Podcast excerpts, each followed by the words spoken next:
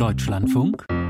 Interview Fast an jedem Spieltag in der Fußball-Bundesliga wiederholt sich zurzeit das gleiche Bild. Irgendwann regnen Tennisbälle oder Äpfel aufs Spielfeld. Der Schiedsrichter muss dann die Partie unterbrechen. Die Fans protestieren oder ein Teil der Fans protestiert gegen den Einstieg eines Investors in die erste und zweite Bundesliga. Dieser Investor soll über 20 Jahre hinweg 8 Prozent der Medienrechte erwerben und dafür eine Milliarde Euro zahlen. Viel Geld, mit dem die Bundesliga zum Beispiel gegenüber der Premier League aufholen will. Eine digitale Plattform soll aufgebaut werden für eigene Videoproduktionen. Die Auslandsvermarktung der Bundesliga soll bezahlt werden. Aber die Fans sind dagegen. Und einer davon ist Jost Peter, Mitglied im Vorstand der Fanvereinigung Unsere Kurve. Guten Morgen, Herr Peter. Guten Morgen. Haben Sie auch schon Tennisbälle aufs Spielfeld geworfen? Äh, nein, das habe ich selber nicht. Äh, das ist für Ihre HörerInnen vielleicht auch interessant. Äh, die Proteste werden getragen von dem Ultrabündnis Fanszenen Deutschlands. Unsere Kurve unterstützt diese Proteste, ist aber eine Vereinigung von Mitgliederabteilungen in den Vereinen. Das heißt, Sie unterstützen oder Sie unterstützen jetzt nicht das Werfen der Tennisbälle? Wir unterstützen das äh, absolut. Äh, man muss ja leider sagen, dass die DFL überhaupt erst eine Reaktion auf Proteste gezeigt hat, nachdem Spiele unterbrochen wurden. Äh, Fans protestieren ja über verschiedenste Organisationen schon seit dem Sommer letzten Jahres gegen einen Einstieg von Investoren. Was sind Ihre Hauptbedenken gegen, wenn ein Investor kommt und eine Milliarde Euro hinblättert, das ja an alle ausgezahlt wird oder alle sollen da profitieren, jedenfalls erste und zweite Bundesliga? Ähm, das mit den alle sollen profitieren äh, sei dahingestellt. Warum? Ähm, man müsste über die einzelnen Projekte reden, dass äh, die Liga sich professionalisieren will mit einer Streaming-Plattform. Das ist, glaube ich, unumstritten. Ähm, dass man im internationalen Markt Fortschritte machen will, äh, kommt definitiv nicht Clubs der zweiten Liga entgegen, sondern definitiv äh, den Clubs, die im internationalen Geschäft sind, allen voran wieder die üblichen Verdächtigen Bayern München und Borussia Dortmund. Äh, also auch da trägt die Liga insgesamt oder der Verband insgesamt das Risiko, der Effekt geht aber auf wenige. Unter welchen Voraussetzungen wären Sie bereit äh, zu sagen, wären die Fans, die Sie vertreten, bereit zu sagen, okay, mit dem Modell sind wir einverstanden?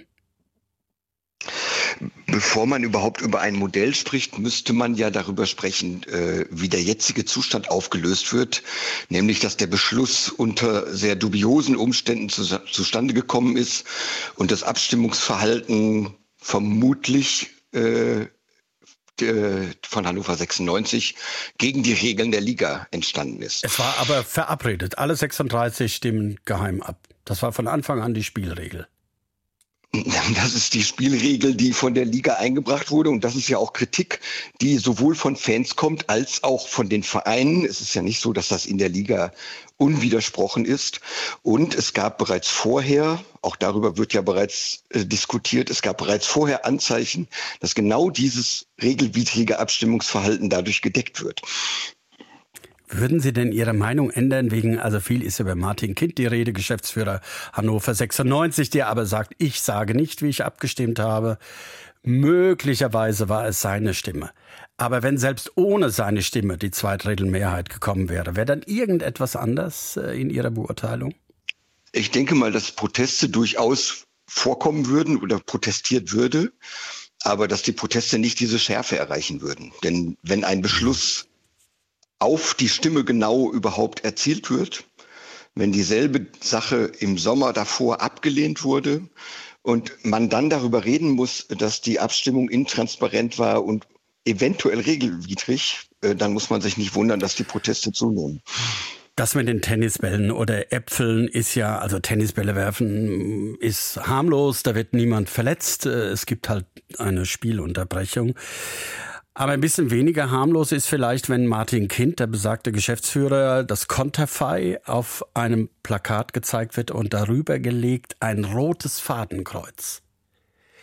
Und ich lese, Herr, Herr, Herr, Herr Peter, äh, dass Sie sagen, das ist in Ordnung.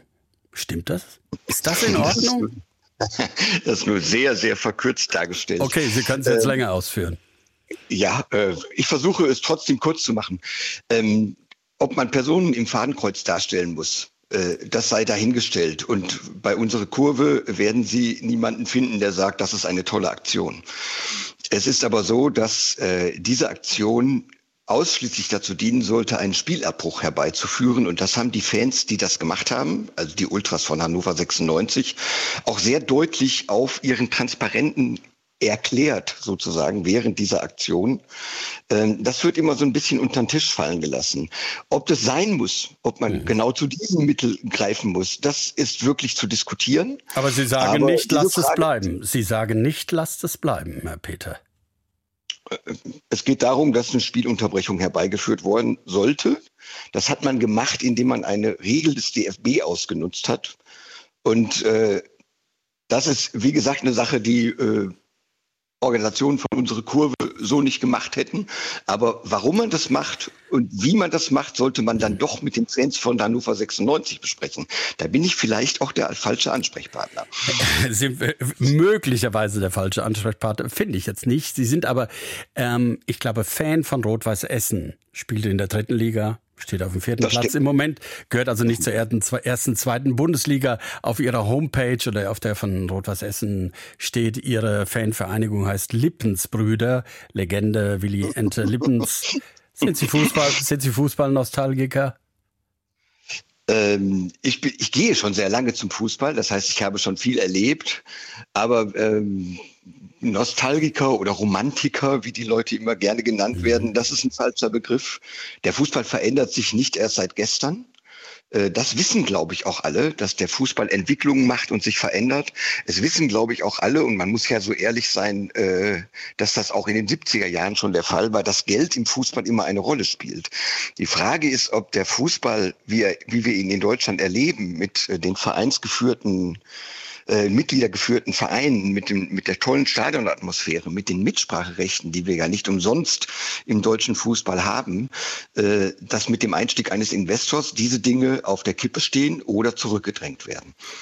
Just Peter ist Fan von Rot-Weiß Essen, Fanbeauftragter und im Vorstand der Fanvereinigung Unsere Kurve. Und mit ihm habe ich über die Proteste in den Bundesliga-Stadien gesprochen. Wahrscheinlich wird es die auch wieder an diesem Wochenende geben. Herr Peter, danke fürs Gespräch. Tschüss nach Essen.